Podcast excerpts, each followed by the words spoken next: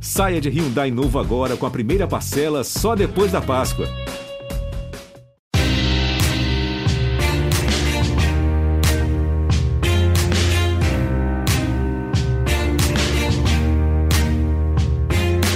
Olá, ouvintes do GE, eu sou o Rodrigo Capello, este é o Dinheiro em Jogo. Hoje nós vamos falar de público infanto-juvenil, aproximação com esportes e principalmente esportes americanos.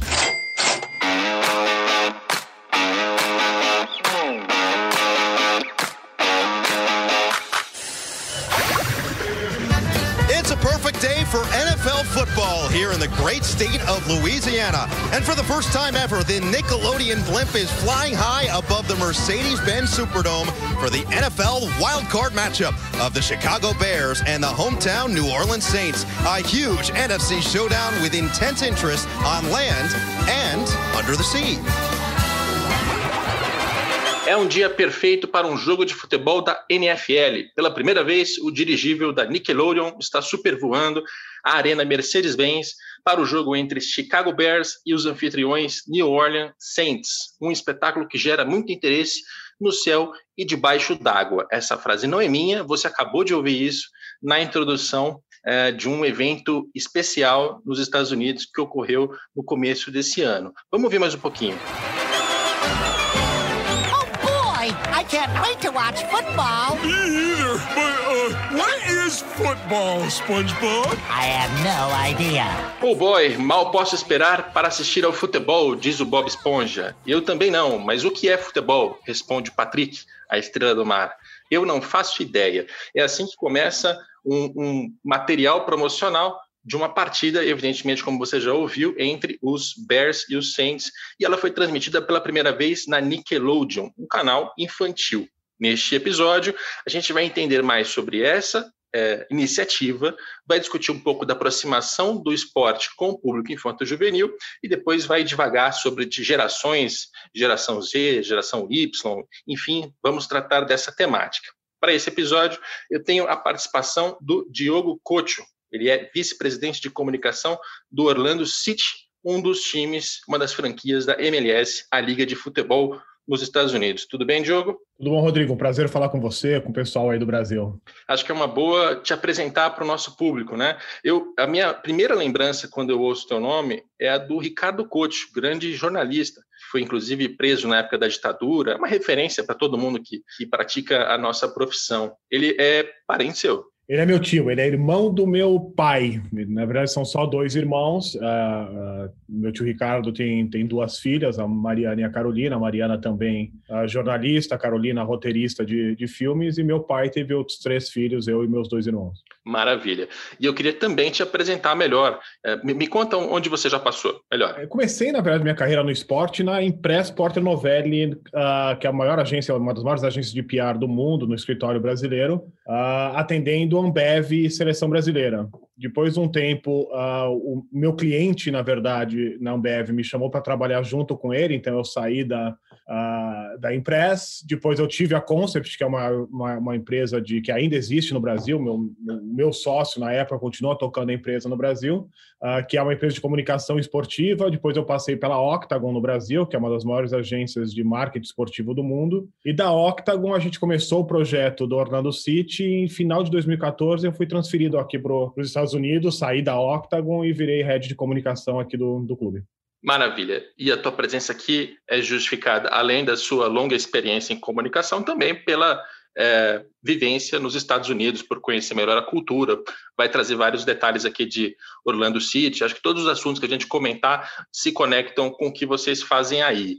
Mas vamos começar pela Nickelodeon uma partida de futebol americano transmitida num canal infantil, o que para a gente aqui seria como se passasse na própria Nickelodeon, porque tem na nossa TV fechada, mas também no Cartoon Network, na Globo, o canal da Globo. Enfim, é uma experiência bastante diferente ver o futebol americano né, sendo transmitido no canal infantil. Eu achei fantástico, Rodrigo. Assim, eu acho que não é uma opção única. Não dá para a gente ter um jogo. Uh, não acho que seja uma boa ter um jogo que seja exclusivo num canal infantil da forma que a, que a Nickelodeon fez aqui no, nos Estados Unidos. Mas dar essa opção para as pessoas eu acho fantástico. Quer dizer, eu tenho filhos pequenos, eu tenho dois meninos de, de, de seis e de quatro anos, nunca tinham engajado com, com, com NFL na vida, não é, não é a deles. Eu gosto muito, eu sou um fã dos 49ers desde a época, desde os anos 80, na verdade, gosto muito, talvez seja o meu esporte predileto para assistir na TV, ainda mais, mais ainda do que o futebol tradicional nosso. Uh, mas eles nunca engajaram comigo. E pela primeira vez nesse jogo, eles engajaram. Uh, por quê? Porque tinha personagens que eles gostavam, foi feita uma linguagem que eles entendiam, uh, tinha o, o Young Sheldon ensinando as regras para eles de uma forma que criança entende. Então, assim, eu achei que como uma opção para quem tem filho, ou para quem é jovem, ou para quem é criança, eu achei muito bacana até para promover o crescimento do esporte, né? Eu acho que é uma coisa que outros esportes deveriam olhar para isso também. Ver como exemplo, talvez não tenham a grana para fazer da forma que a Nickelodeon fez, aquilo com certeza custou bastante dinheiro, mas que façam de alguma forma que possa trazer esse público para dentro do, uh, do esporte tão cedo quanto meus filhos engajaram nesse fim de semana. Eu, eu recomendo para quem não viu, é, pelo menos os, os highlights ali, tem algumas intervenções bastante diferentes próprias dessa transmissão na Nickelodeon. Então, por exemplo, quando teve um touchdown, uh, tem uma animação que apareceu sobre o campo na tela e tinha canhões de gosma jogando gosma em cima dos, dos jogadores enquanto eles comemoravam. Uh, no momento do, do chute, lá que ele tem que acertar aquele espeto, eu não entendo muito de futebol americano, tá? Então me perdoe aqui por não usar os termos corretos, mas quando ele vai dar aquele chute inicial para a bola passar pelo, pelo espeto, colocaram uma, uma cara do Bob Esponja ali. Então, o cara literalmente chuta a bola na cara do Bob Esponja. É, esse tipo de coisa, você que estava com seu, seus filhos ali por perto, eles é, deram risada, enfim, qual foi a, a, a reação deles diante desse tipo de intervenção? Eles só não deram, é, só deram, assim, não, não apenas deram risada, como eu acho que eles começaram, conseguiram entender o que estava acontecendo. Quer dizer, nesse teu exemplo que você deu, o Bob Esponja já funcionava meio como um alvo. Então eles entendem, eles são muito pequenos, eles não, a não ser que a gente fique explicando e aí fica chato e eles vão fazer outra coisa, uh, vendo o alvo com a cara do, do, do, Bob Esponja, eles entenderam que, ó, naquele momento o cara tem que chutar uh, naquele alvo. Então, isso que eu achei muito bacana. E o que eu achei ainda mais bacana é que todas as interações que os jogadores e os técnicos fizeram com a equipe da Nick, né? Eles estavam com a equipe no, uh, no estádio, com distanciamento social, na arquibancada, gritando perguntas com os jogadores. Todos eles se interagiram de uma forma muito mais leve, muito mais natural, muito mais diferente do que eles fazem com os repórteres tradicionais, porque eles sabiam que estavam falando com. Quer dizer, estavam falando com crianças, né? Os repórteres eram adolescentes uh, famosos na, no, no, nos programas da Nickelodeon e, e, interagindo com criança. Então, acho que assim, até para gente adulto ver os jogadores se portando daquela forma, para mim foi super interessante também. Eu vou até entrar agora no nosso primeiro, é, acho que debate. Talvez a gente é, tenha uma divergência, não sei. Até porque esse episódio de podcast ele começa no Twitter. Quando eu vejo os canhões de Gosma é, jogando ali na né, animação, a intervenção sobre o campo, eu, eu tuitei o seguinte: é, coisas que não precisamos importar para o futebol brasileiro. E aí muita gente discordou, uma delas o próprio Diogo, e como ele está nos Estados Unidos e tem, é, evidentemente, experiência na área, convidei para fazer aqui o podcast. É, veja, quando quando eu disse que a gente não precisaria importar, é porque me parece que talvez você descaracterize um pouco o esporte e talvez você não consiga chegar no ponto final, que é criar uma relação entre a criança e o esporte. O que eu sempre entendi como é, dessa construção né, entre crianças, jovens, esporte, é que isso se constrói muito mais pela experiência junto dos pais, é, porque o pai levava ao estádio, porque o pai está assistindo junto, porque a mãe é torcedora fanática e, né, e, e queria, faz daquilo um evento, enfim. Me parece que essa é a grande força nessa conexão entre espectador infantil, criança, e um esporte. Então, quando, quando eu vejo aqui, claro, eu não sou radicalmente contra, não é isso que eu estou é, tentando me posicionar aqui, mas eu fiquei meio receoso, assim, de, puxa, será que não estamos descaracterizando o esporte? Será que isso não é um problema depois? Enfim, me rebate aí, Diogo. Eu, eu, eu acho que não, eu entendo o que você está falando. Também é, é uma preocupação, mas, cara, aqui nos Estados Unidos tem dois componentes que a gente tem que jogar nessa equação. Primeiro, que a gente não tem uma monocultura do esporte. Então, assim, fazer todas essas crianças engajarem no começo com tanto esporte que tem disponível para elas aqui, acho que cada esporte busca alguma coisa diferente para que essas crianças uh, façam isso uh, quanto antes. Quer dizer, no Brasil, com essa tua conexão de falar, fui com meus pais no estádio, uh, foi, foram explicando para mim, isso é muito porque a gente só tem um esporte de fato no Brasil. Quer dizer, as pessoas poucas pessoas, não vou dizer ninguém, levam nos ginásios, levam nas quadras, levam nos autódromos, levam. Existe uma minoria, existe um. Uh, mas o esporte, o futebol é, uma, é um esporte monotemático no Brasil. Acho que aqui esse componente foi super importante deles fazerem. E não acho que isso aí tire uh, tudo isso que você falou. Uh, eu acho que é uma forma, assim, primeiro que não são todos os jogos, eu acho que não pode ser todos os jogos, não dá para a gente ter, e não vai ter, acho que nem tem dinheiro que faça isso. Eu acho que alguns jogos específicos, para apenas ajudar essa conexão que já é criada e vai continuar sendo criada entre os pais e os filhos, jogando com eles no começo, para eles entenderem o esporte dentro das casas. Depois, quando eles entenderem e começarem a praticar, eles vão se interessar para ir ver profissionalmente isso no, no gramado. Eu não vejo nenhum pai deixando de levar o filho no estádio quando a gente puder voltar aí no estádio, na verdade, porque o filho está vendo na TV daquela forma. Uh, não, não acho que isso vai acontecer. Eu acho que vem para apoiar isso, mas concordo contigo. Assim, não pode ser todos os jogos, porque senão a experiência que ele vai ter é aquela. Quando ele for no estádio, ele vai se decepcionar, porque não tem. No estádio não tem aqueles canhões, no estádio não tem é. o, o, alvo do bola esponja, ninguém joga em slime, ninguém no estádio, e talvez ele ache que é uma porcaria. Mas acho que se ele for fazer um mix dos dois, eu acho que ajuda, sim. E ajuda principalmente da forma didática que eles fizeram. Porque, obviamente, a transmissão da, da CBS, assim, a, a transmissão do Brasil da NFL é bastante educativa, isso é muito legal. Porque o Brasil ainda está criando público para isso. As pessoas olham aquilo, aquilo é muito bonito, aquela, aquele broadcast é muito bem feito, elas querem gostar daquilo, só que no começo elas não entendem aquilo. E acho que a ESPN no Brasil fez um brilhante trabalho ensinando e continua fazendo isso durante as transmissões. As transmissões aqui nos Estados Unidos, elas são extremamente técnicas, porque parte-se do princípio que todo mundo já nasceu vindo aquilo. Então eles não explicam nada, nenhuma tática, nada. É uma, é uma transmissão muito, é, muito específica, muito técnica, muito. Para quem não entende nada, é muito chato. Para quem entende é muito legal, mas para quem não entende nada é extremamente chato. Então eu acho que do, da forma que eles fizeram para a criança, até com os personagens que elas uh, interagem, que elas são fãs, explicando para elas direitinho, regra por regra, eu acho que isso ajuda, porque a partir do momento que ela entende daquela forma, a próxima vez, eu tenho certeza, a próxima vez que meu, meus filhos sentarem comigo para ver uma transmissão normal, eles vão entender melhor o jogo. Porque o Bob Esponja, o Young Sheldon e todos os outros personagens já explicaram aquelas regras para eles. Então, acho que se vier para somar com uma alternativa, eu acho que não, a gente não corre esse risco, essa preocupação que você, que você tem. Eu acho que se for todo jogo, sim, porque aí muda a experiência, é outra coisa, é vir um desenho animado, não, é. não um jogo. E tem uma coisa que talvez você, não, certamente você vai saber dizer muito melhor do que eu, mas me parece que o americano ele tem uma aceitação maior ao entretenimento dentro do esporte, ali, a intervenções, porque eu sinto que o nosso espectador sul-americano até, não só brasileiro, ele é muito radical em termos de é, é, o jogo dentro de campo ali é um momento sagrado, que tem alguns ritos ali para ele que valem muito, mas se você interagir demais, não interagir, mas se você é, fizer intervenções demais ali, ele se sente meio ofendido, assim, fica incomodado uhum. com, com um frufru, assim. E me parece que o americano não é exatamente assim.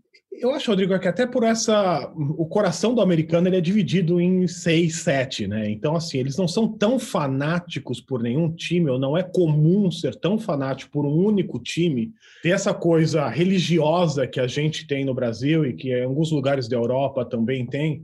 Isso não é comum aqui. Talvez alguma coisa de college, e algumas pessoas geram um fanatismo parecido, mas a maioria do americano não. A maioria do americano vê o esporte como entretenimento mesmo. Pô, eu vou me dedicar aquilo por uma, duas, três horas, vou me entregar aquilo por esse momento, mas a minha vida é outra. E daqui a meia hora vai começar outro jogo, troco a camisa do Orlando City pelo Orlando Magic do, da, da, NBA ou pelo Tampa Bay Buccaneers do, da NFL e vou me entregar a eles também. Então, acho que não, não, gera esse fanatismo que vira quase como uma religião que a gente tem no, no Brasil, que aí sim, pô, não, os ritos são os ritos, ninguém mexe nos ritos. Se você vai, não sei se você é religioso ou não, mas se você for, ou se alguém que estiver ouvindo a gente for, Ninguém quer ir na igreja, mesmo com a criança, e ver o Bob Esponja no lugar do padre, muito menos slime no, no altar. Para o fã brasileiro é mais ou menos isso, você mudar assim, a, a, aquilo, aquela religião que ele tem com, com o esporte. Eu acho que o americano médio não, não tem isso, entendeu? Então acho que assim, não gerou com certeza, foi a maior audiência da, da Nickelodeon em anos, acho que foi 2 milhões de, de, de, de, viewers né, na, na, Nickelodeon, que é um absurdo para o canal, assim, acho que é uma coisa que talvez eles nunca tiveram, ou, ou se tiveram, foi um momento muito especial da existência deles. Então, acho que, que vale, não, não vi assim, uma repercussão negativa disso, mesmo porque, novamente, foi uma opção. Eu acho que se aquele jogo tivesse passado só na Nickelodeon, aí sim a gente teria uma hecatombe na, nas redes sociais aqui. Mas como foi uma opção, acho que não. Eu vou, eu vou citar os números de audiência num instante, eu vou só abrir um parênteses rápido. Eu escrevi um texto sobre finanças do Santos, terceiro trimestre, e eu escrevi em algum momento, só para evitar uma repetição de palavras de camisa alvinegra, alvinegro tal, eu escrevi camisa preta e branca essa tá, tá, a ordem tá certa ou tá errada? Porque eu tomei uma bronca nas redes sociais de um torcedor do Santos. Completamente. então, e, e, aí, e aí o Diogo, o Diogo ele endossou, falou: esse cara tá exagerando, mas ele tá certo. É, não, exagero. Ninguém pode ofender ninguém por causa de uma bobagem dessa. Mas é branco e preto, você deveria saber disso, Rodrigo. não sabia. Não sabia que inverter a ordem das cores é ofenderia isso, um torcedor. É exatamente o que a gente estava falando é, antes. É, é uma é. religião, quer dizer, isso ofende as pessoas. Você Óbvio que não muda porra nenhuma, esse cara branco, preto ou preto e branco, é o time. Mas, cara, até esse detalhe uh, ofende as pessoas, porque na cabeça do Santista, preto e branco é o Corinthians, né? Pois é, pois é. Eu trouxe esse parêntese só para ver como a gente tem realmente um, um aspecto religioso, fanático uhum. em relação a, a futebol. E, e, isso casa um pouco com essa história de, de, caracterizar, descaracterizar o esporte da maneira como ele é visto dentro de campo. Uhum. Números de audiência. No total, a CBS, a CBS, teve 28 uhum. milhões e meio de espectadores e a Nickelodeon teve 2 milhões de espectadores, 2 milhões e 60 mil, se você quiser ser mais preciso. O que eu acho interessante aqui não é a gente virar e falar assim, ah, mas a audiência da Nickelodeon foi baixa, porque não foi. Dentro do próprio histórico do canal, foi a maior audiência que eles já tiveram nos últimos quatro anos. Então, para a Nickelodeon, certamente valeu a pena fazer essa transmissão. E para o próprio esporte, também vale a pena, porque essas duas milhões de pessoas que estavam na Nickelodeon, é claro, algumas delas são pais que poderiam estar na CBS, mas de maneira geral é um público novo, né? É um público diferente. É, no mínimo é aquele pai que assistiria, sei lá, talvez sozinho da CBS com o filho fazendo outra coisa e ele trouxe o filho para perto e foi assistir na Nickelodeon, como é o caso do, do Diogo. Então, é, são números bem interessantes, né? Acho que sim. A gente tem que lembrar que a CBS é um canal aberto. Uh, existe isso também nos Estados Unidos. Quer dizer, com qualquer antena e um bombril na ponta, você pega a CBS facilmente. A Nickelodeon é um canal fechado, pago uh, e premium. Uh, um dos pacotes mais básicos até não tem a Nickelodeon aqui nos Estados Unidos. Então, então acho assim, 2 mil, quer dizer, 10% da audiência que a CBS teve, eu acho um número bastante impressionante. Não acho que foi divulgado como deveria, para ser sincero com você. Quer dizer, eu mesmo soube por rede social. Caramba, tá acontecendo isso, mudei uh, para Nickelodeon. E eu trabalho com esporte, fico com a TV ligada em esporte o tempo todo. Então, assim, não, não acho que foi super bem divulgado. Uh, não, eu acho que se tiver um próximo, e deve ter um próximo, eu acho que a audiência deve ser ainda, uh, ainda maior, porque a repercussão foi, foi muito boa. E, novamente, cara, é opção. Uh, não, não, acho que, se, que, que, deve, que, devam mudar um dia algum jogo só para Nickelodeon, não é isso. E essa, essa é uma preocupação é, que a gente percebe que é do futebol americano nesse caso, e aí eu quero aproveitar a tua, tua posição no Orlando City. É, é também um problema ou um desafio, chame como quiser, essa conexão com o público infanto-juvenil, estando dentro do, do soccer nos Estados Unidos? Cara, é uma. Está acontecendo uma mudança grande na sociedade já há algum tempo, ah, onde os jovens, isso inclui os mais jovens, eles, eles têm dificuldade de engajar por coisas com períodos muito longos. Uh, e o esporte, por mais que você mude alguma coisa, é, não vai mudar o tempo do jogo, não vai mudar muito o tempo do jogo. Ele pode ficar mais dinâmico, ele pode ter mais parar, uh, paradas, como já acontece, mas não, não vai mudar muito. Então, a partir do momento que você cria coisas como essa da Nickelodeon, foi um exemplo, outras ações que você consiga engajar esses jovens, que eles consigam ficar de olho naquilo por mais tempo, prestar atenção naquilo por mais tempo, eu acho que é importante para o esporte, importante para os patrocinadores, Porque muitas vezes o jovem está lá, só que ele não está lá. Uh, ele está no estádio, está sentado ao lado do pai, como a gente conversou no começo, o exemplo que você deu.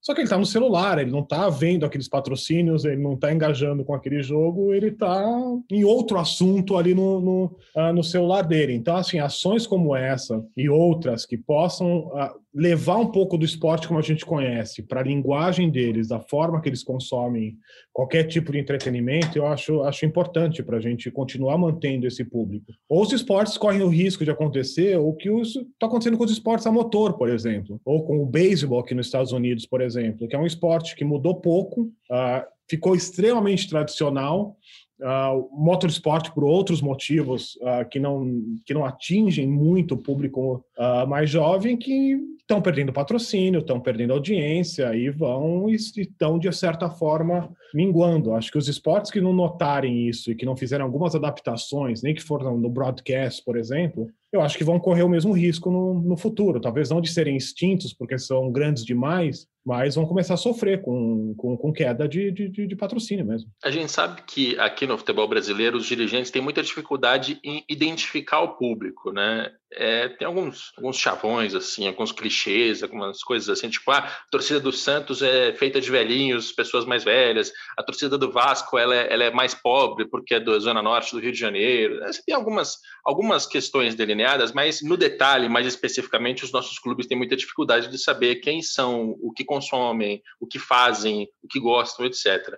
Nos Estados Unidos, é, na MLS e também nos demais esportes que você conhece de perto, vocês têm um aprofundamento maior em relação a esse perfil do torcedor? Cara, essa é a maior mudança que eu vi quando eu vim para cá.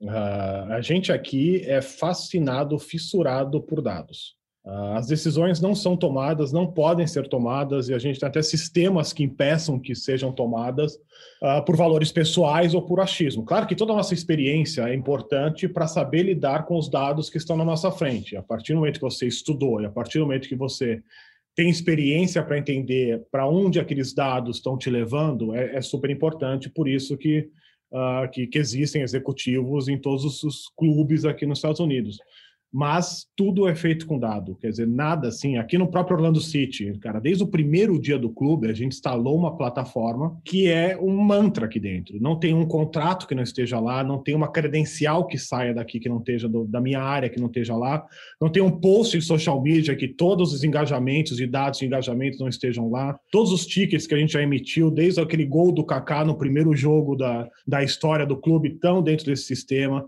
todas as interações que a gente já fez com o fã nesse sistema. Então, todos os dados gerados pelo clube há seis anos, nós somos um clube muito jovem, estão lá dentro. Então, assim, a gente é muito focado nisso. Isso não é nenhuma ciência de foguete aqui no clube, não. Todos os clubes e todas as franquias de todos os esportes nos Estados Unidos são muito uh, obcecadas por isso, em conhecer a fundo o fã e mudar a experiência para o que o fã quer naquele momento. Porque isso muda também. Coisas que a gente fez no começo não funcionam mais. Coisas que a gente está prevendo no futuro, a gente precisa saber se vai, uh, vai funcionar ou não.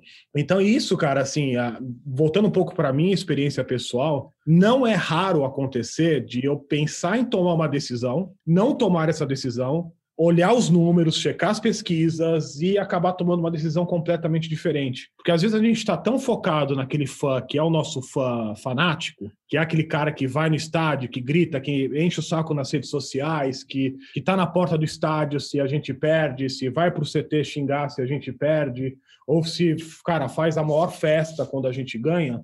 A gente tende a olhar muito mais esse cara, e na maioria dos clubes, esse cara é uma minoria a maioria dos seus torcedores, eles são casuais, eles não são os fanáticos. Uh, nenhum estado, nenhum clube do mundo, a maioria dos clubes do mundo, os grandes clubes do mundo, tem milhões de torcedores. Ninguém tem um estádio que cabe milhões de torcedores. Então, esses caras que não são os caras que vão no seu jogo, que são tão fanáticos, não são a base maior da sua torcida. E conseguir entender esses caras e conseguir fazer ações para que esses caras continuem engajados e, obviamente, que os fanáticos continuem engajados, e você fazer ação para os dois públicos, ou para os três públicos, para os quatro públicos que você tenha, é super importante. Eu acho que a diferença para o Brasil é que os clubes focam muito naquele cara que é o fanático que fica segurando bandeira dentro dos estádios e acabam esquecendo uma gama enorme de público que eles têm que não são esses caras. Bom, a gente vai, vai começar a migrar um pouco para a história das gerações, para a gente voltar para o nosso fio condutor do episódio, que é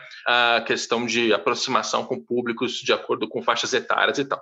Eu vou aqui, é, primeiro lembrar, né? Tem, tem uma, uma divisão consensual aí entre Baby Boomer, geração X, geração Y e geração Z. Baby Boomer é a pessoa que nasceu entre 1946 e 1964. Então, são os nossos avós. É, geração X já é quem nasceu de meados dos anos 60 até o início da década de 80 não é meu caso, é o seu, Diogo. Sou eu. Então temos aqui um representante da geração X. E geração Y vem adiante, do início da década de 80 até mais ou menos ali 1996 é o meu caso, eu nasci em 89, e geração Z, aí são as pessoas que já nascem a partir da segunda metade dos anos 90 até o início dos anos 2010. E quando a gente trata dessa ação da Nickelodeon, de todo esse papo, principalmente é uma, uma questão voltada mais para a geração Z, é a geração que mais se discute hoje em dia. Eu vou fazer um disclaimer que eu acho importante. É, apesar disso ser consensual, ser muito citado, ser muito usado, é, de ser uma baliza ali para o mercado corporativo, eu entendo a necessidade de ter algum tipo de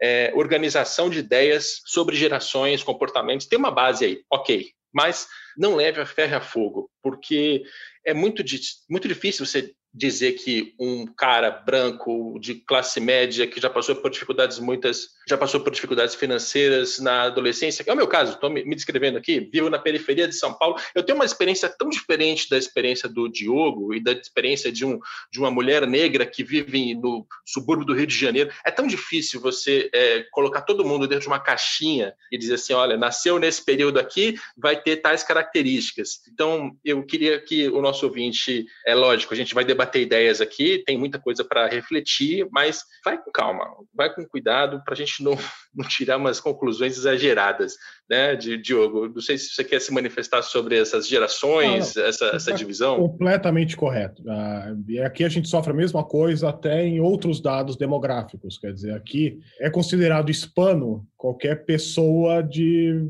que ser que fale espanhol ou português. Só que a gente sabe, viajando por aí, que uma pessoa da Colômbia é completamente diferente de uma pessoa do Uruguai e completamente diferente de uma pessoa da Espanha. Claro. Só que todos nós aqui somos classificados da mesma forma. Então é a mesma coisa. É... é entendo a generalização, mas é uma generalização. É isso aí. Só para a gente não levar a fé a fogo, porque eu acho que nesses, nesses podcasts e lives, eh, os especialistas às vezes são muito é, muito drásticos em relação a essas ideias. Bom, eu tenho aqui uma base que é um estudo feito pela Nielsen, é um estudo que foi baseado em 2019, foi divulgado não faz muito tempo, embora estejamos já no início de 2021, e eles tratam ali da relação de geração Z, né, dessas, dessas crianças, jovens, pessoas que nasceram entre meio dos anos 90 e início dos anos 2010 com o esporte. E eles organizaram esse material, Diogo, com alguns mitos que eles quebram. E o primeiro aqui já vai gerar uma divergência porque você citou isso. Eles dizem que essa ideia de que a geração Z tem um baixo, é, uma baixa atenção, ela não consegue ficar focada em alguma coisa durante muito tempo, é um mito. E aí eu vou, vou dar a mesma justificativa que não, é opinião minha, só estou reproduzindo o que diz a Nielsen. Eles dizem assim, quando você vai tratar de basquete, de futebol americano, de futebol soccer tal, de fato tem essa dificuldade, mas aí você olha para o comportamento, para o hábito de consumo dessas crianças e jovens, é, Twitch, maratonas, ficar assistindo é, e-sports, e a quantidade de tempo que eles ficam ali ligados é absoluta. É lógico, tem uma multiplataforma ali, ao mesmo tempo ele está fazendo várias coisas, está com o celular na mão, está na rede social, está conversando, está ouvindo, mas ele fica durante um bom tempo ligado ali. E, inclusive tem aqui uns percentuais, assim, é, 29% dessa geração fica entre uma, uma e duas horas ligado direto numa transmissão de um, de um serviço sob demanda ou de um binge watching, que é a maratona, seja de entretenimento, série, filme, mas também de esporte. Enfim, são, são tempos bastante prolongados e, de fato, isso acontece. É, quer, quer, discordar aqui da Nielsen? Acho que, acho não, que não, né? Não, de, de forma alguma. Acho que é mais ou menos também o que a gente estava discutindo. Essas plataformas já nasceram para essa geração, elas já se adaptaram a essa geração. As minhas filhas, eu tenho duas filhas adolescentes também, mais dentro dessa, dessa geração que a gente está uh, descrevendo agora, elas ficam de fato fazendo maratona, elas ficam de fato vendo uh, várias séries, apesar de ser episódios e episódios normalmente mais curtos do, uh, do que filme, mas que foram adaptados para ela. o esporte não, o esporte ainda não, ou muito pouco. Então, talvez por isso que assim essa falta de adaptação e essa falta de entender esse público e de fazer as mudanças necessárias para que eles sim consigam engajar da forma que eles engajam, e às vezes é engajar dessa forma que você mesmo descreveu, que é um pouco aqui, um pouco ali, uh, que não seja uma coisa que demande tanta atenção específica para o negócio ali, mas que eles possam fazer um, um multitasking. Eu não sei, a gente tem que testar algumas coisas. Uh, e eu acho que vários esportes estão tentando fazer um, alguma coisa nesse sentido, sim, e outras plataformas de entretenimento já fazem isso com certeza a própria Netflix, ela lança assim, muito mais conteúdos em capítulos e que as pessoas, tudo bem, você pode ver quantos você quiser, mas você pode ver por 20 minutos só, por meia hora só. É uma adaptação, quer dizer, na nossa época eram filmes de uma hora e meia, não tinha outra, outra opção para gente. A gente ficava sentado lá assistindo uma hora e meia uh, de filme. Eu acho que adaptar isso para essa pública, entender que eles são sim diferentes, e aí dentro de todas as generalizações que a gente já falou, eu acho importante para o esporte também. Eu, eu, dou até o meu próprio exemplo. Eu não sou geração Z, sou geração Y, mas eu já cresci muito, muito no computador. Assim, eu já citei isso algumas vezes aqui no podcast. Enquanto meus pais tinham uma cultura de viver com a televisão ligada o tempo todo, né? A televisão era aquela coisa que era o centro da casa. Eu já, meu centro da casa já era o computador continua a ser até hoje, inclusive. Eu passo muito mais tempo no computador do que em qualquer outra mídia. E quando a gente vê pessoas mais jovens do que eu, já é o celular, é o tablet, o videogame, mas alguma outra coisa que não o PC, né? O, o computador aquela caixa gigantesca que incomoda já hoje em dia. Então, tem, tem, eu acho que tem sim uma diferença aqui de, de comportamentos, até pela, pela ordem que a gente foi exposto a isso, né? É, a internet chegou mais tardia na vida do Diogo, ela chegou no começo da minha e ela já começa já no, no bebê, né, dessas gerações mais novas. E isso certamente muda comportamento das pessoas. É, e muda as formas que elas buscam esse entretenimento também, né? E esses entretenimentos têm que se adaptar a essas, essas plataformas. É uma plataforma diferente, quer dizer, o celular não é uma TV pequenininha, é uma, uma plataforma completamente diferente que dá opções diferentes e essas crianças nasceram no, no hospital já com essa, com essa possibilidade. Ah, eu sou meio entre o que você descreveu dos seus pais e o que você descreveu de você. Quer dizer, eu sou aquele cara que tem a TV em casa, que ela está ligada assim na maioria do dia, mas eu não estou acompanhando ela. Eu estou no, no, celular, eu estou no, no, computador, eu passo mais tempo no computador também. E, mas assim, no fundo, é tudo um conteúdo que está se adaptando a todas essas plataformas. Isso eu acho super importante. Mas sabe que eu tendo, eu tendo a concordar com a Nilson aqui. Eu, eu acho que o truco também essa essa convenção de que a geração Z não, ela não consegue prestar atenção nas coisas. E talvez ela não consiga prestar atenção nas coisas que as gerações anteriores julgavam muito interessantes, como uma partida de futebol de 90 minutos, como quatro horas de transmissão de, de futebol americano. É, talvez seja uma questão mais de qual é o conteúdo do que uma incapacidade de uma população inteira. Eu, aí que eu acho que esse negócio de geração ele exagera. Eu acho que é mais a questão do conteúdo, porque quando você olha para aquelas transmissões de esportes no Twitch, você tem horas e horas e horas e horas com audiências altíssimas, crescentes, muita gente assistindo e muita gente jovem, pessoas que não estão ligadas ao futebol americano nem ao soccer, mas que estão ligadas a, a, a Counter-Strike. É, né? dar um exemplo de, de, uma, de, de, como isso é, é possível, assim, o que você está falando faz muito sentido, que agora me deu um clique aqui na, na cabeça e pode ser isso sim, cara. No começo dessa pandemia toda, obviamente, a gente foi todo mundo para casa, a gente teve lockdown aqui, uh, o clube parou, o esporte nos Estados Unidos todo parou, bom, no mundo inteiro parou, e a gente tinha que dar conteúdo para o nosso fã. O que a gente fez? A gente pegou jogos antigos, passava esse jogo antigo na TV e numa segunda tela a gente fazia um zoom call com alguns jogadores que jogaram aquele jogo histórico nosso, o Kaká entrou em alguns, ou outros jogadores uh, entraram em outros, ou personalidades, repórteres que estavam naquele jogo, o cara da ESPN famoso aqui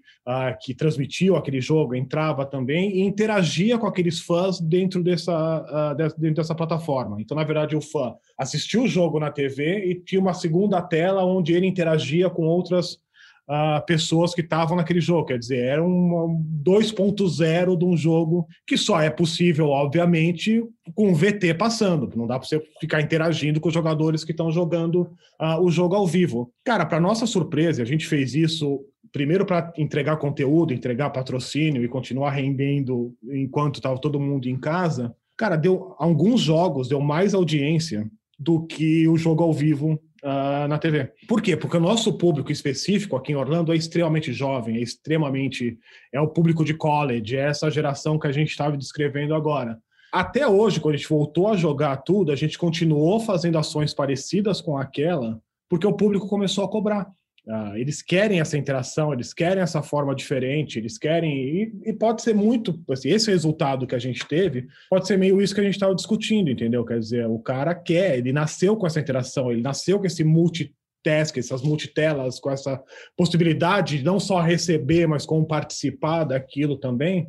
E assim, a gente acabou, por tudo que aconteceu, acertando uh, no conteúdo que eles querem. E, e, e, mesmo quando a gente voltou no formato de bubble na MLS, não sei se você lembra, se você acompanhou, existia isso, quer dizer, os torcedores estavam em Zoom calls, eles interagiam com os jogadores também uh, por esses Zoom calls, e, cara, foi um puta sucesso na liga, talvez por isso, quer dizer, é uma adaptação ao tipo de conteúdo, e isso é 100% o esportes. Você vê uma transmissão de esportes, ela é assim ela é interativa, ela escuta, você vê o cara falando, você vê as equipes conversando entre si, é, você participa daquilo de uma forma muito mais interativa. E, engaja com o jovem, quer dizer, a, Nilson está certa, muito provavelmente, eles engajam, a gente que tem que aprender a engajar com eles. Né? Pois é. O segundo mito da Nielsen aqui nesse, nesse estudo, nesse material, é a geração Z não é leal. Essa é a coisa que se fala né, dessas pessoas todas, que elas não são leais. E aí, o que a Nielsen identifica aqui pela pesquisa deles, é que, na verdade, a lealdade ela é um pouco diferente da lealdade de gerações anteriores. Então, o que a Nielsen está dizendo aqui é que essas, essas pessoas, essa geração, ela tem uma uma disposição maior a ficar ligada ao atleta do que a uma equipe é, específica ou a uma liga. Eu vou tentar trazer aqui por caso do Orlando City para a gente pensar. O Kaká teve um impacto evidente no início da, da franquia, né, da, da empresa, na formação de torcedores. Dá para imaginar, é porque é, também é, um, é, uma equipe mais jovem, né, que tem só seis anos, mas dá para imaginar que grande parte dos primeiros torcedores chegaram mais pelo Kaká do que por qualquer outra coisa. Enfim, o que, que você Não, pensa disso? Isso em todos os outros lugares. É só a gente ver o número de seguidores do. Bom, saiu esse dado essa semana, você deve ter visto. O número de, do, de seguidores do, do Cristiano Ronaldo é maior do que a Primeira Liga inteira.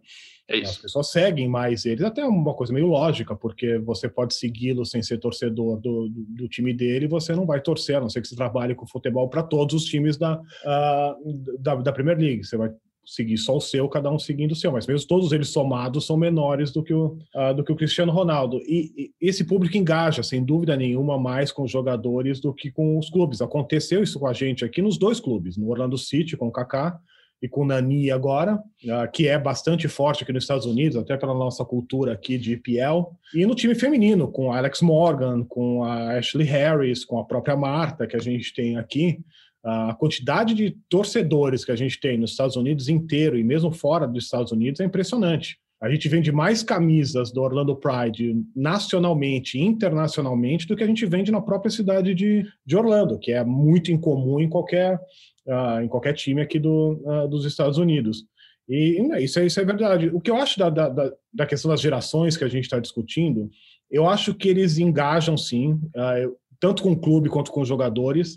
Não acho que eles são infiéis, como algumas pessoas falam, que o próprio estudo da, da Nielsen desmente, eu concordo com eles, mas eu acho que se essa entidade ou se esse jogador deixa de entregar ou deixa de manter os valores que essa geração, que essas pessoas querem uh, ver, elas largam sim. Uh, elas são fanáticas, elas se entregam, elas fazem, enquanto essas pessoas estão mantendo os valores que elas acreditam e mantendo as coisas que elas acreditam. Uh, elas, pelo menos que eu vejo aqui dos nossos torcedores e da, das pessoas que, que, que, eu interajo, das pesquisas que a gente uh, que a gente vê, é que se você pisar na bola e se você desrespeitar esses valores, que foi o que essas pessoas se apaixonaram por você e começaram a te seguir, elas podem não te abandonar de vez, mas elas passam a dar mais atenção para outros outras equipes ou outros jogadores que, que, que, passem, que continuem entregando esses valores que elas se identificaram. Mas, mas, mas, já não é assim com, outros, ou com outras pessoas, com outras gerações? Digamos que é, o Santos faça alguma coisa horrorosa, que você reprove ridiculamente, ou então mesmo que esteja numa fase dentro de campo, que esteja perdendo tudo, caia para a segunda divisão, sei lá. É, é lógico que o Diogo Couto, ainda mais você não vai torcer para o Corinthians, isso é impossível, mas você tem o risco ali de se afastar do clube, de não dar mais bola para o Santos, não assistir os jogos, não comprar camisa, não querer saber das notícias, não discutir mais é, entrar naquele perfil de população brasileira, a gente tem bastante gente assim que, ah, eu não gosto de futebol, ponto. É, não troca de time, mas se afasta do. É, troca de entretenimento, na verdade. É, nosso caso que, trabalha, que a gente trabalha com esporte não é muito o, o caso mais correto, porque eu torceria para o Corinthians loucamente um dia que eu estivesse trabalhando no Corinthians, se um dia isso acontecer. Eu vou esquecer completamente que eu torci para o Santos, a família vai ter uma síncope, mas eu não tenho nenhum problema com isso, nunca tive. Ah, Foi um exemplo, uma coisa genérica só para facilitar a visualização. Não, mas eu acho que é diferente, cara, mesmo por torcedor médio, eu acho que é diferente. Eu acho que, assim, tirando a minha, o meu chapéu de, de, de, de pessoa que trabalha com esporte, para o torcedor comum, uh, xingaria, ficaria puto uh, se o Santos ou qualquer clube fizesse uma coisa que não fosse com meus valores, não fosse as coisas que eu acreditava, não fosse as coisas que me fizeram apaixonar por aquele clube. Mas eu acho que da forma que, a, que as pessoas fazem hoje, que os jovens fazem hoje, e, e eu acho que eles estão absolutamente certos em fazerem isso, eles não têm que manter fanatismo nenhum por nada que não seja coerente com os valores deles, uh, eu acho que eles talvez, eu, eu acredito pelo menos, que eles larguem mais ou mais rápido ou mais intensamente do que a gente faria em outras, em, em outras épocas. Eu acho certo que a maioria das pessoas até deixem de torcer para o clube por causa disso, ou que larguem, ou que abandonem, porque é, o que deve se fazer em casos como esse. Eu acho que a gente não fazia isso, talvez, estou falando pela minha geração, talvez a gente não fizesse isso. Mas eu sou completamente favorável a fazer e eu identifico que ele, talvez eles não, não, não são assim, de uma noite, de uma hora para outra, mas eu acho que eles fazem mais. E talvez eles façam mais porque eu acho que eles são mais focados nesses tipos de valores e porque tem muito mais opções uh, ah, para eles. Então, assim, eu acho que quando você tem muita opção, você só fica com aquilo que é 100% para uh, você. Talvez a gente não tivesse tantas opções assim em gerações passadas. Então, a gente tinha tolerar mais uh, pisadas na bola. Eu acho que essa geração nova, eles têm tanta opção em tudo que qualquer mínima pisada na bola, eles, ó, tchau. E olha, a sua, a sua percepção sobre torcer para é, times que estão mais distantes, você citou que vende mais produtos para quem está longe até do que tá, de quem está na própria cidade, isso também está nessa nessa parte do estudo, eles mostram que é, essa lealdade do mais jovem pode não ser local, né? não necessariamente o torcedor de lá vai torcer para alguém do, da cidade ou do estado, etc. Tem uma propensão maior a torcer para atletas, times, assistir ligas de, distantes de outros lugares do mundo, não necessariamente de onde eles vivem, mas uma característica interessante. O mito número 3 é a de que a geração G não tem renda, é, dinheiro para gastar. E isso eu já ouvi falar várias vezes, né? É, de que essas, esses jovens, né? Vê, se a pessoa nasceu entre meados de anos 90, início dos anos 2010, a gente está falando de pessoas que têm agora é, 8, 9, 10 anos, é, um pouquinho mais do que isso em alguns casos. Então, de fato, não são pessoas que têm renda, né? elas não trabalham, elas não têm dinheiro para gastar. Mas o argumento da Nielsen aqui é que, evidentemente, ainda estamos falando de, de crianças de 10 anos, mas de jovens de 17, 18, eles podem não ter uma renda fixa ainda, mas eles também não têm que pagar a hipoteca, que é nos Estados Unidos é mais, mais famosa, né? Não tem que pagar coisas grandes. Então, o que eles têm de dinheiro, venha de onde vier, é um dinheiro que está disponível para alguns luxos, sim, e esses luxos podem estar ligados ao esporte. É, essa, essa, parte de renda é algo que é muito comentado né, nessas, nessas gerações mais jovens. Costuma-se muito dizer que aquela geração que tem entre 25 e 34 anos é a melhor de todas, porque é a que tem mais renda, está no pico profissional, aquelas histórias, né? É, faz sentido até. É o pico profissional, você está no pico profissional e a sua família já não é tão grande, as pessoas estão casando mais tarde, tendo filhos mais tarde. Lógico que faz sentido que pessoas entre 25 e 35 tenham mais, talvez não. Você ainda não atingiu o, o topo de quanto você vai receber na vida, mas falando por mim, acho que nunca me sobrou tanto dinheiro nesta época da vida, ganhando menos do que eu do que eu ganho hoje, porque até o que você citou, a gente tem mais compromissos.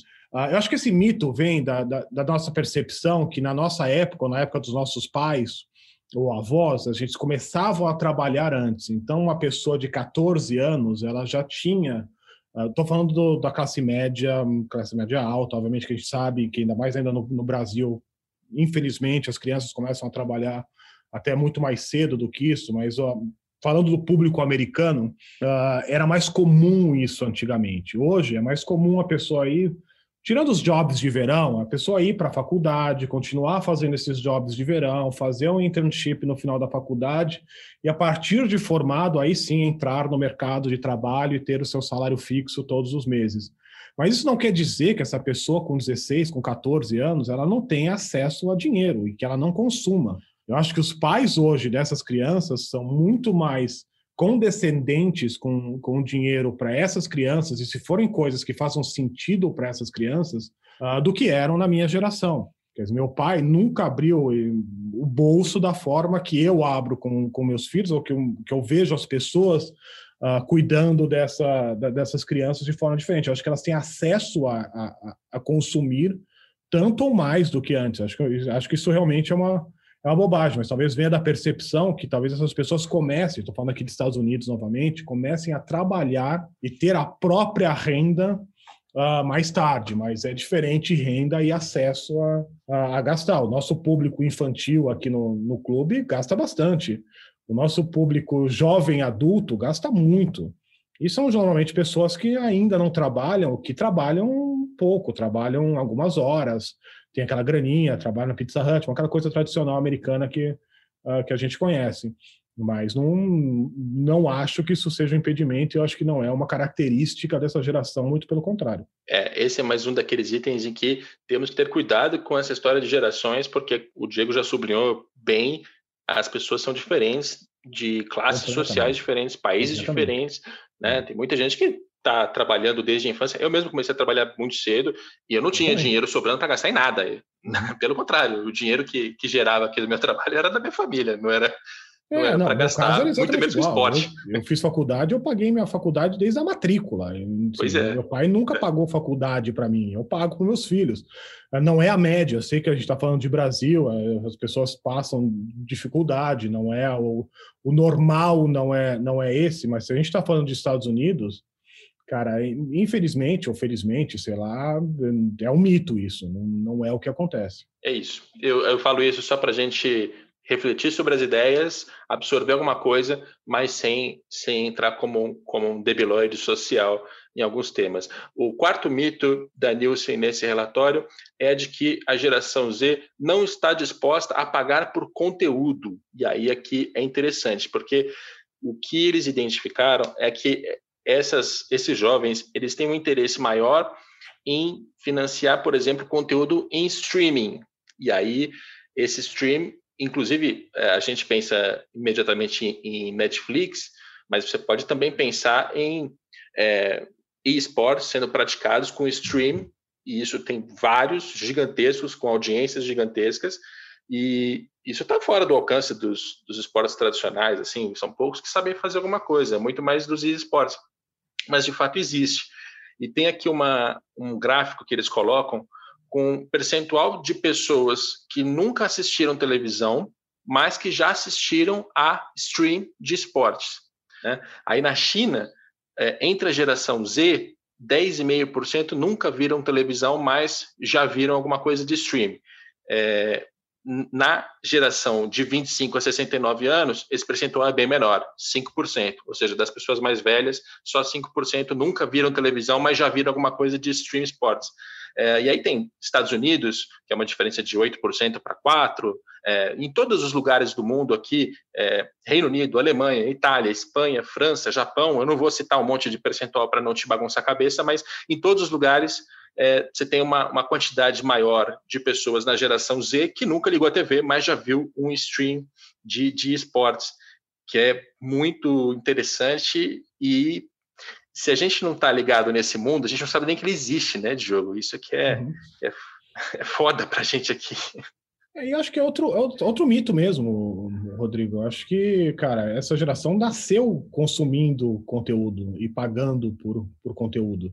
Uh, o que, que bomba hoje em dia é conteúdo pago, é Netflix, é Disney Plus, é Hulu, é todas essas plataformas são são pagas. Uh, obviamente que as pessoas, algumas pessoas têm acesso por outras formas que não sejam pagas, tal, mas eu acho que eu vejo esse comportamento muito mais na minha geração do que na geração dos meus filhos, para te falar uh, a verdade. Eu acho que eles se acostumaram com isso, e, e, e principalmente aqui nos Estados Unidos, que streaming começou antes e é mais popularizado, até pela, pela qualidade da internet, até pela, uh, pela, pela pelas ofertas que uh, que se tem, talvez até para o maior público consumidor que, que se tem aqui também.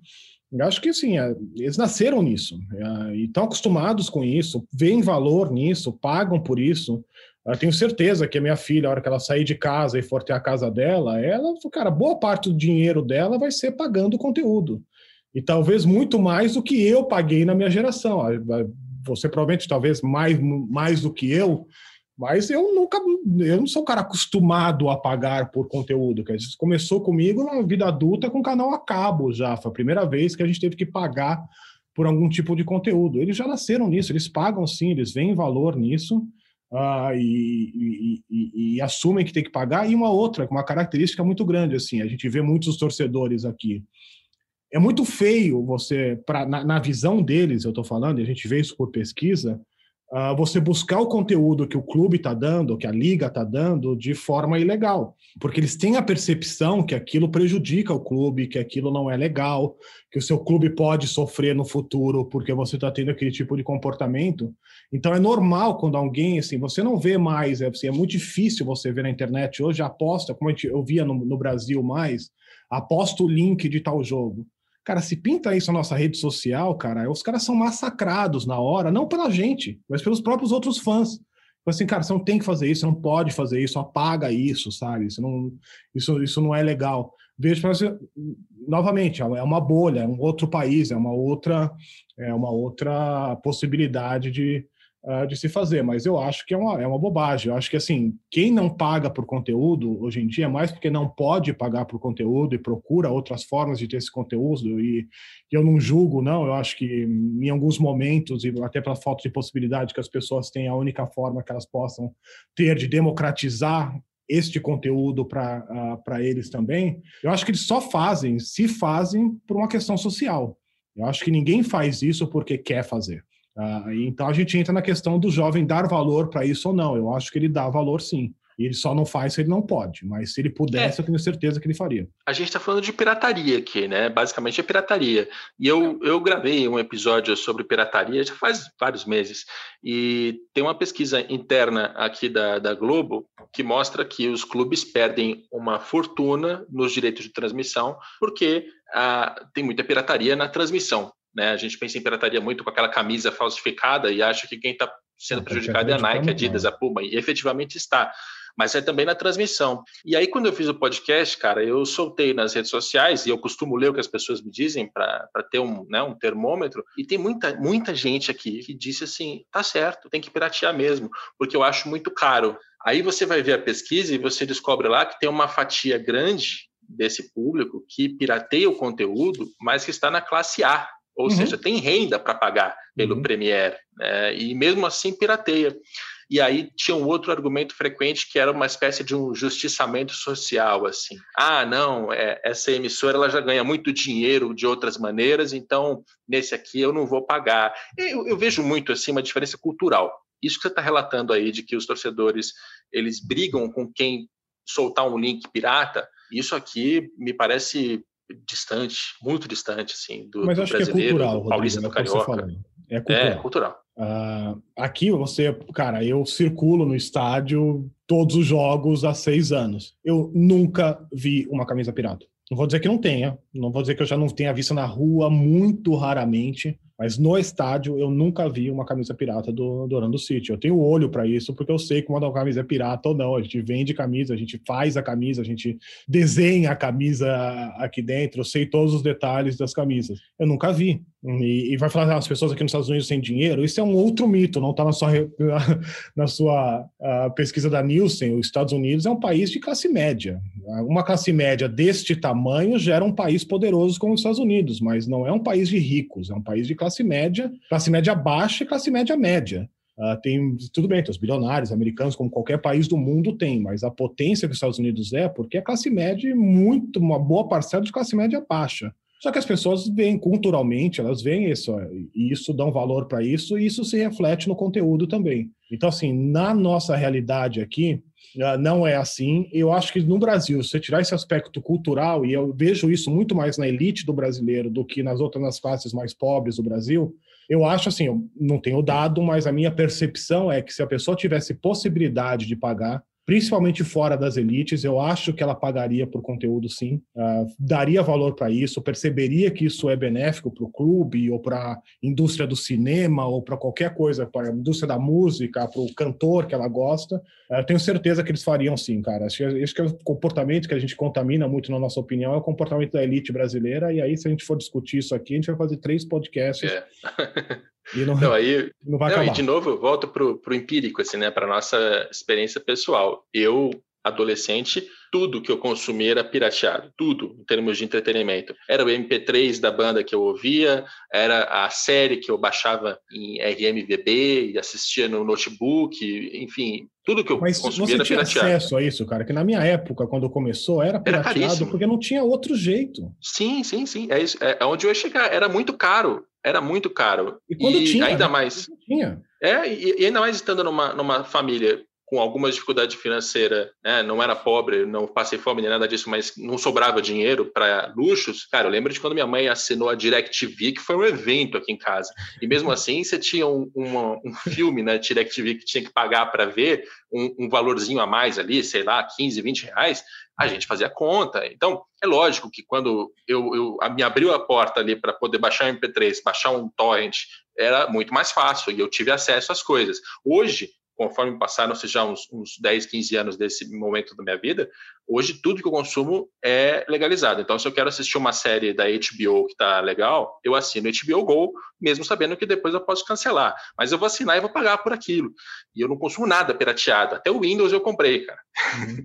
Não, mas assim, e é caro isso é óbvio que você tem talvez mais grana sobrando do que tinha naquela é, época, mas é. passa muito pela percepção que você passou a ter também, Rodrigo. Eu acho que talvez esse movimento começou aqui antes. E as pessoas tenham essa percepção mais e que a gente vai chegar nesse momento no Brasil em algum momento agora no futuro. As pessoas entendem realmente que isso não é um, um crime sem vítimas, como as pessoas falavam antes, é. que isso realmente é ruim para uh, ah, para a indústria. Acho que a partir do momento que você começou a pagar por isso, hum, tenho certeza, muito mais quando você teve essa percepção do que porque começou a sobrar dinheiro e agora, ah, beleza, agora eu vou pagar porque estou rasgando dinheiro e não tem problema eu, eu pagar por isso. Tanto é que é o comportamento da elite que a gente vê. Cara, eu conheço milionários, aliás, milionários brasileiros que vivem aqui nos Estados Unidos que tem aquele caixinha de TV pirata, cara. Uh, não é porque eles não têm dinheiro, mas é, é. porque é. um comportamento, é cultural isso. Mas acho que a partir do momento que eles têm essa, esse entendimento de, de uh, do todo, eu acho que as pessoas passam a consumir. Acho que elas não, não, não deixam de consumir uh, por isso, é mais por, por ignorância mesmo. E, novamente, eu acho que isso é muito mais, talvez, as, da, da sua geração, da minha geração, do que das gerações mais jovens que já nasceram dentro desse mundo e têm essa percepção. Dizer, é. É, é comum você ver um jovem querendo comprar o CD daquela cantora mesmo porque tendo acesso no Spotify de graça àquela música. Uh, por quê? Porque ela tem a percepção que ela, ela vai ajudar aquela cantora e que aquela cantora precisa que ela compre aquele CD também, o nosso torcedor com a camisa ou com o conteúdo do, uh, do clube. E, novamente, não é porque é rico, é só classe média, classe média baixa, é uma questão de percepção que aquilo só existe porque as pessoas consomem. Você tem que pagar o seu share por aquilo. É, eu concordo totalmente. Acho que é a gente derivou o assunto, foi para pirataria, mas ela está ligado a esse comportamento de gerações e eu também também sinto que as pessoas mais jovens estão mais ligadas com essa essa noção de que se você não pagar pela música o artista não vai ter dinheiro para produzir a música. Se você não pagar pelo filme, a, produtora né, não vai ter dinheiro para fazer o filme. Mesma coisa com o jornal. A gente precisa chegar lá, inclusive. Uhum. A, a, informação jornalística também tem valor.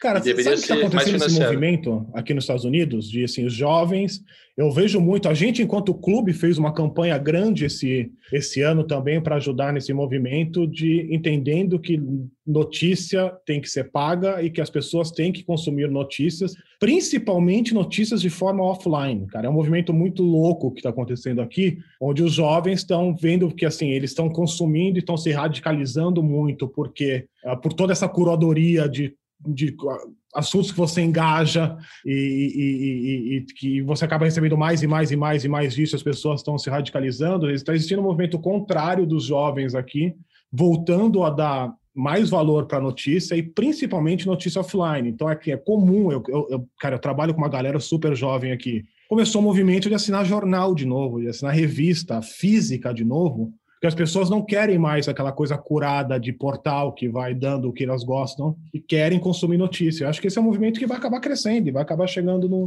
uh, em, outros, em outros países, com certeza. Uh... Tomara, tomara, porque o jornalismo precisa. Para fechar, o último mito é de que a geração Z não é fisicamente ativa. Tem aquela imagem preconceituosa de que essas crianças estão eh, engordando, estão ficando obesas, porque elas só ficam no videogame, elas não se mexem. E a, a Nielsen, ela traz aqui dados para mostrar que, na verdade, este público também pratica esporte, pratica um bocado de futebol, o soccer, eles estão falando do soccer aqui, também de basquete, é, e convenhamos, as gerações mais velhas também não eram lá muito ativas. Tá cheio de velho gordo por aí. Bom, eu não posso julgar ninguém. Nem eu. Mas acho que é uma bobagem também, cara. Eu acho que eu vejo eles muito mais engajados, talvez não no tipo de esporte que a gente fazia antes, mas em academia, em lutas, em corrida. Uh, vejo sim, eles, eles bastante engajados, uh, aliás, em, em alimentação saudável.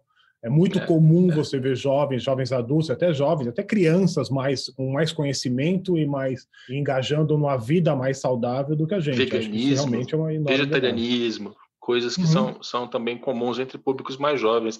É, é tem, essa é uma coisa assim que tem muito preconceito nessa parte de videogame, de esporte, o que você vê de, de consultor tonto falando por aí que ah não essa geração ela está engordando cara vamos fechar por aí é, mais uma vez, nessa questão física, é, menos radicalismo, vamos entender um pouco mais. Que bom que tem essa pesquisa aqui da Nielsen, que tem também a iniciativa da Nickelodeon, foi muito interessante a gente acompanhar essa tentativa de se aproximar mais do público infantil, que é um desafio do esporte no mundo inteiro, e que bom a gente tem a experiência do Diogo Cocho, vice-presidente de comunicação do Orlando City. Obrigado pela sua participação aqui no podcast. Obrigado você, Rodrigo. Um prazer bater um papo uh, contigo e mostrando com todo o papo que a gente teve, desses dados que você trouxe, a importância dos dados. A gente vê e, e, e matar alguns mitos e, e conversar sobre isso e, e, ter um entendimento maior de todas as gerações para que a gente consiga gerar e conteúdo dentro do esporte para atender essas gerações, que elas são o futuro. Né?